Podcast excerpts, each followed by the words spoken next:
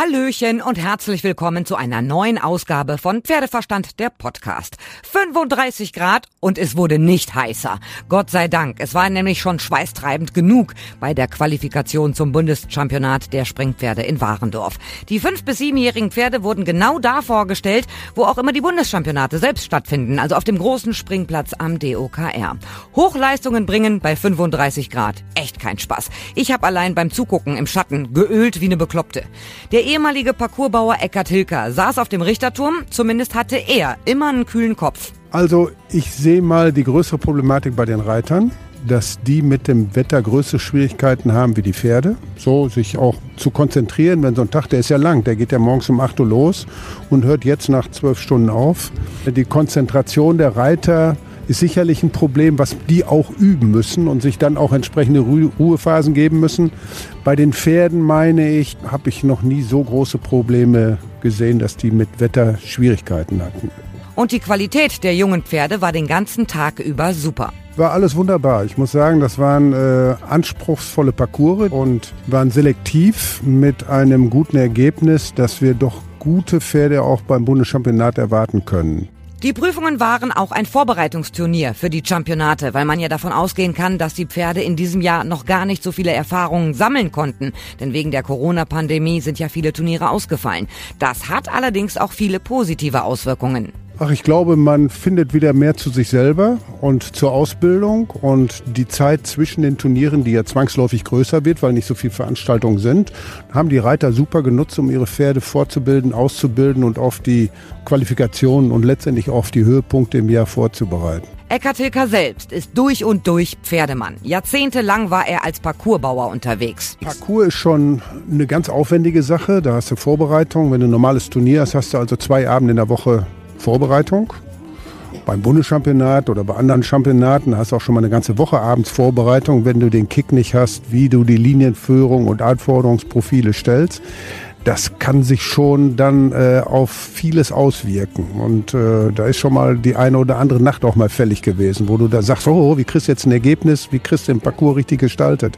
Und jetzt sitzt er am Richtertisch. Äh, als Richter hat man ja auch mit dem Erfahrungsschatz Richter zu werden. Irgendwann auch 30 Jahre damit zu tun gehabt und mit dem Erfahrungsschatz aus dem Parcoursbau auch, äh, ja, ich denke, eine Erfahrung, die man da gut mit einbinden kann. Ich wollte gerade Routine sagen, das passt nicht. Denn Routine ist das Schlimmste, was man bei Leidenschaften ansetzen darf. Nämlich gar nicht. Noch viel mehr von Eckhard Hilker im Vorfeld der Bundeschampionate, aber auch Persönliches von ihm hört ihr jetzt in der neuen Folge. Bundeschampionatsqualifikation in Warendorf, mitten in der Woche bei 35 Grad. Volles Programm. Die fünfjährigen Springpferde sind gelaufen, die sechsjährigen und die siebenjährigen. Richter war unter anderem Eckhard Hilker. Was sagst du denn zur Qualität der Pferde in diesem Jahr? War alles wunderbar. Ich muss sagen, das waren äh, anspruchsvolle Parcours, die der Kollege Volker Wolf gebaut hat und waren selektiv mit einem guten Ergebnis, dass wir doch gute Pferde auch beim Bundeschampionat erwarten können. Zumindest wenn man das ableitet aus den Startern von heute. Es waren ja namhafte Starter dabei. Felix Hassmann immer mit zwei Pferden, auch immer gut platziert. Merkst du als Profirichter, der ja ständig und dauernd einen Blick auf äh, die Pferde hat, durch die Corona-Situation, dass die anders trainiert sind, dass die ein bisschen hinten dran sind oder dass sie sogar frischer sind, weil sie vielleicht gar nicht so viel gelaufen sind? Ach, ich glaube, man findet wieder mehr zu sich selber und zur Ausbildung und die Zeit zwischen den Turnieren, die ja zwangsläufig größer wird, weil nicht so viele Veranstaltungen sind, haben die Reiter super genutzt, um ihre Pferde fortzubilden, auszubilden und auf die Qualifikationen und letztendlich auf die Höhepunkte im Jahr vorzubereiten. Das war nicht so schlecht heute, was wir heute sehen konnten an den ausgebildeten Pferden, die ja in der Phase im Moment auch noch jung sind und sich in den Sport erst reinbewegen. Also war wirklich ein gutes Ergebnis. Wo ist denn der Unterschied im Parcours, im Anspruch an die Pferde zwischen den fünf, sechs und siebenjährigen, abgesehen natürlich von, dass ein bisschen Distanzen ein bisschen variieren und dass es vielleicht auch ein bisschen höher ist? Gut, ein Parcours wird für junge Pferde ein bisschen einladender gebaut. Zum Ausgang hingehen die äh, Schwierigkeitsgrade im Regelfall. Bei den Sechsjährigen wird vorausgesetzt, dass sie mehr Handwechsel beherrschen, dass die Handwechsel sicherer gesprungen werden, dass die Ausbildung einfach weiter gediehen ist mit Stellung, Biegung und allem, was dazugehört im Pferdesport. Und äh, das konnte man heute, wie gesagt, gut beobachten, dass da bei den Pferden wie immer eigentlich auch viel dran getan wurde. Jetzt waren ja hier ganz viele Profis am Start. Glaubst du, das ist für einen Otto Normal Reiter, also nicht Profi ist, sondern im Amateurbereich, neben der Arbeit sein Pferd hat, neben der Arbeit am Wochenende vielleicht auch mal aufs Turnier fährt, dass die überhaupt eine Chance haben, bei Bundeschampionaten wirklich eine Rolle mitzuspielen? Äh, ich denke schon, weil die sogenannten Amateure, die sich in Springpferdeprüfungen der Klasse L oder M bewegen, dass die auch eine Möglichkeit haben, noch größeres Vertrauen zu ihren Pferden aufzubauen. Und da das Ganze auch im Vertrauensbereich sich abspielt zwischen Reiter und Pferd und auch die Aufgaben in dem Rahmen dann vertrauensvoll bewältigt werden, sehe ich da immer eine Möglichkeit, von einem talentierten Reiter auch ein talentiertes Pferd in diese Richtung reinzubringen ein talentierter Reiter sollte ja auch ein bisschen Gefühl fürs Pferd haben. Ich finde 35 Grad sind schon echt krass. Die ähm, Sportpferde, die können das ab. Die haben da überhaupt gar kein Problem mit. Aber nichtsdestotrotz sollte der Reiter ja ein bisschen darauf achten, was er seinem Pferd zumutet, weil er sollte sein Pferd kennen. Also ich sehe mal die größere Problematik bei den Reitern, dass die mit dem Wetter größere Schwierigkeiten haben wie die Pferde. So sich auch zu konzentrieren, wenn so ein Tag, der ist ja lang, der geht ja morgens um 8 Uhr los und hört jetzt nach zwölf Stunden auf. Äh, die Konzentration der Reiter ist sicherlich ein Problem, was die auch üben müssen und sich dann auch entsprechende Ruhephasen geben müssen. Bei den Pferden meine ich, äh, habe ich noch nie so große Probleme gesehen, dass die mit Wetter Schwierigkeiten hatten. Also mein Pferd früher konnte ich ab 27 Grad Sonnenschein in die Ecke stellen. Da war der nicht mehr zu motivieren. Ja, das äh, ist vielleicht auch. Jeder so, wie er mag. er war ja eh so ein bisschen der gemütlichere Typ. Du warst ja jahrelang, 34 Jahre lang selber Parcoursbauer. Wenn du jetzt heute richtest und guckst du dir den Parcours unterm Aspekt des Parcoursbauers an oder tatsächlich dann nur Richterfunktion? Äh, als Richter sollte man den Parcours auch unter Schwierigkeitsgraden äh, bewerten und äh, auch sich manchmal vielleicht in eine Diskussion mit rein begeben. Und das macht ein gutes Team aus, Parcourschef und Richter. Parcourschef und Richter machen ja Aufgabenstellung zusammen. Der Richter muss es bewerten und der Parcourschef muss es vorher bauen. Und von daher kann das richtig viel Freude machen, Aufgaben zu stellen, die dann auch maßgebend sind für die sportliche Entwicklung von Reiter und Pferd.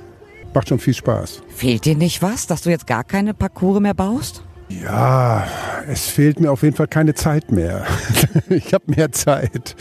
Das fehlt schon. Wenn man das so jahrelang gemacht hat, ist das schon eine Sache, die, die einem fehlt, aber die auch befriedigend ist, wenn man sie rückblickend mit viel Erfolg gemacht hat, glaube ich, ja. Wenn du selber gerade den Rückblick ansprichst, Worauf blickst du denn besonders stolz zurück? Auf welche Turniere, auf welche Parcours, die du gebaut hast? Mit Sicherheit ja nicht nur die Bundeschampionate. Ach, ich habe Europameisterschaften gebaut, deutsche Meisterschaften. Ich habe, äh, ich glaube, fünfmal deutsche Jugendmeisterschaften gebaut. 27 äh, Mal einen Preis der Besten. Das ist alles so ein Paket, was, was einfach viel Freude gemacht hat und was ähm, ja, das Leben um das Pferd im normalen Berufsleben einfach bereichert hat. Mir, mir hat es also viel Spaß gebracht und viel gebracht und äh, naja, auch äh, naja, viel Freude, wie ich gerade schon gesagt habe. Also klasse. Was hat dich denn damals dazu bewogen, überhaupt Parcoursbauer zu werden? Also viele, klar, beschäftigen sich mit dem Pferd. Da gibt es 726.000 Möglichkeiten. Aber warum ausgerechnet der Parcoursbauer? Warum der, warum der Parcoursbauer? Ja, ich bin Architekt im richtigen Leben und habe gedacht, äh, das Wichtigste ist, also ich musste mir dann irgendwann einen Weg überlegen, wie ich bei den Pferden bleibe und wie ich den Sport mitgestalten kann. Und da liegt der Parcoursbau eigentlich der ganzen Sache am nächsten, dass man sich da mit den Möglichkeiten der Aufgabenstellung auseinandersetzt, Platzverhältnisse, Sportspannung, und auch äh, Spiel damit gestalten kann. Also diese Kriterien, die einfach dann auch äh, in die Gestaltung des Sports mit eingebunden werden können. Und das muss ich sagen, äh, das hat genau das für mich gebracht, was ich da durch alles erleben durfte. Aber so ganz ohne geht's ja nicht, weil nicht ohne Grund machst du ja jetzt den Richter an den Wochenenden. Ja, das habe ich auch nie gesagt. Ich habe das auch nie aufgehört äh, wegen Ärger oder wegen Frust oder irgendwas. Ich habe es aus eigener Stärke aufgehört und das war mir auch viel wert. Aber dann hast du ja trotzdem nicht viel mehr Zeit, nur weil du den Parcoursbauer nicht mehr machst, aber jetzt den Richter machst, dann bist du trotzdem die Wochenenden unterwegs. Parcours ist schon eine ganz aufwendige Sache. Da hast du Vorbereitung. Wenn du ein normales Turnier hast, hast du also zwei Abende in der Woche Vorbereitung beim Bundeschampionat oder bei anderen Championaten hast du auch schon mal eine ganze Woche abends Vorbereitung, wenn du den Kick nicht hast, wie du die Linienführung und Anforderungsprofile stellst. das kann sich schon dann äh, auf vieles auswirken. Und äh, da ist schon mal die eine oder andere Nacht auch mal fällig gewesen, wo du da sagst, oh, wie kriegst du jetzt ein Ergebnis, wie kriegst du den Parcours richtig gestaltet. Äh, als Richter äh, hat man ja auch mit dem Erfahrungsschatz, Richter zu werden, irgendwann auch 30 Jahre damit zu tun gehabt. Und mit dem Erfahrungsschatz aus dem Parcoursbau auch, äh, ja, ich denke, eine Erfahrung, die man da gut mit einbinden kann. Ich wollte gerade Routine sagen, das passt nicht. Denn Routine ist das Schlimmste, was man bei Leidenschaften äh, ansetzen darf. Nämlich gar nicht. Nee, Routine, äh, nein, nein, dann gehört da nicht Nein, definitiv nicht. Was denn für dich das Reizvolle am Richterjob? Ja, auf jeden Fall weiter äh, auch Schwierigkeitsgrade zu bewerten, Pferde zu bewerten, das Ganze auch regelkonform zu halten dass da nicht irgendwelche Sachen, Starter oder ja, das Ganze einfach ums Pferd mitzugestalten. Vielleicht äh, das Richtige. Es ist ein bisschen ruhiger und man ist trotzdem dabei. Ich habe es selber oft erlebt, gerade im Amateurbereich auf ländlichen Turnieren wenn es nicht so gut gelaufen ist, wie es eigentlich hätte laufen können. Es ist in erster Linie immer das Pferd. Es ist der Boden, der ganz oft schuld ist und sonst auch der Richter. Der hat was falsch gesehen. Hattest du schon mal Auseinandersetzungen mit Eltern, mit Reitern, die mit ihrem Ergebnis nicht einverstanden waren? Ja, das kommt zwangsläufig. Wenn man dann versucht, äh, sich damit fachlich auseinanderzusetzen und vor allen Dingen nicht weggeht und auch die Situation ernst genug nimmt, dann kommt man da eigentlich auch gut bei weg dann kann man die Diskussion auch für sich als Gewinn betrachten, auch für die Reiter. Wenn die es dann verstehen, was man gemacht hat oder warum man was gemacht hat, ist das, denke ich, immer eine gute, gute Ergänzung. Und das gehört, glaube ich, auch dazu, dass man sich äh, mit diesen Sachen auseinandersetzt und auch mit den Teilnehmern auseinandersetzt. Es gibt, glaube ich, nichts Schlimmeres, wenn einer nicht ernst genommen wird. Und äh, das sollte man auf jeden Fall tun. Und das ist ja letztendlich beim Parcoursbau, bei allen, die im Turniergeschehen tätig sind, ist das, glaube ich, ein wichtiger Hintergrund, dass man sich gegenseitig entsprechend schätzt. Wenn ich mir jetzt das Turniergeschehen heute angucke, denke ich, ja, also eine Bundeschampionatsqualifikation hat vor Corona auch ein bisschen anders ausgesehen. Es ist ja hier eigentlich kein Zuschauer, ganz wenige Leute da. Die Starter haben nur maximal zwei Begleitpersonen mitbringen dürfen. Es ist eigentlich schon traurig, oder nicht? Äh, sicherlich ist es traurig, aber diese Corona-Zeit setzt das einfach voraus, dass wir, ich sag mal, im gemeinsamen Schulterschluss diesen Kram da bewältigen. Und wenn man diese Veranstaltungswiese, Burandwiese kennt, da muss man sich einfach mal irgendwas träumen und, und sich da in so eine Vision reindenken und dann geht's auch. Aber hier stehen zumindest keine Pappkameraden. Die hat es ja schon im Fußballstadion gegeben. Ich finde, die Vision ist da schöner. ich finde die Vision da auch schöner. Aber ist das nicht auch komisch, dass es heute ja zwar einen Turniertag gab, aber nicht eine Siegerehrung? Nicht einmal richtig schöne laute Musik? Ja, das ist eben geschuldet der Situation. Ich denke, da können wir alle nichts dran machen und das tut uns allen, glaube ich, genügend weh und leid und da müssen wir einfach das Schöne hier rausziehen und wenn es nur, nicht nur, sondern wenn es auch um die Pferde geht und man die gute Pferde sieht, ist das, denke ich, ein, eine gute Alternative in der heutigen Situation. Es nützt doch nichts. Wir können es doch eh nicht ändern. Wir müssen es dann so nehmen, wie es ist. Ich sag dir vielen herzlichen Dank. Danke. Ja, mir hat Spaß gemacht. Danke. Und von den Bundeschampionaten halte ich euch in diesem Jahr natürlich auch auf dem Laufenden. Ende des Monats gehen sie los, laufen diesmal über zwei Wochen, auch ohne Zuschauer, ohne Aussteller. Und mehr dazu hört ihr dann natürlich hier bei mir. Ihr könnt mir schreiben über pferdeverstand.podcastfabrik.de, über die Facebook-Seite oder über Instagram. Und ich freue mich auf die nächste Folge, hoffe ihr seid dann wieder dabei, wenn es heißt Pferdeverstand, der Podcast.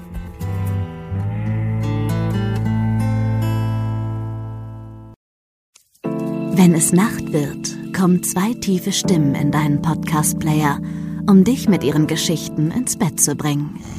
Rote Bar ist dein Einschlaf-Podcast zum Einkuscheln und Wegschlummern. Ich hatte mal eine Freundin, wenn wir zusammen im Urlaub waren, dann ging sie in den Pool und dann guckte sie mich an. Ah, oh, ich habe schon gemacht. Ah.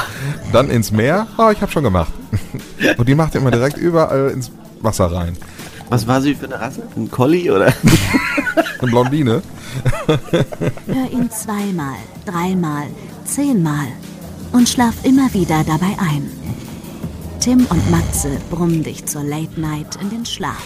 Was hältst du so von dickeren Bettdecken? Ich bin sowieso ein kleines Heizkraftwerk im Bett. Ist wirklich so. Ich entwickle wahnsinnige Hitze nachts. Ich schwitze ja. auch oftmals sehr viel. Na, wenn jemand an mir klebt, das Ach, Wenn man so leiden. zu zweit, kannst du nicht haben. Ja, zu zweit schon, aber bitte, bitte ein bisschen Abstand halten. Also so einschlafen ist okay, aber dann bitte irgendwann lösen und in seinen Bereich rüberrollen. Ich schlafe besser, wenn ich zu zweit schlafe.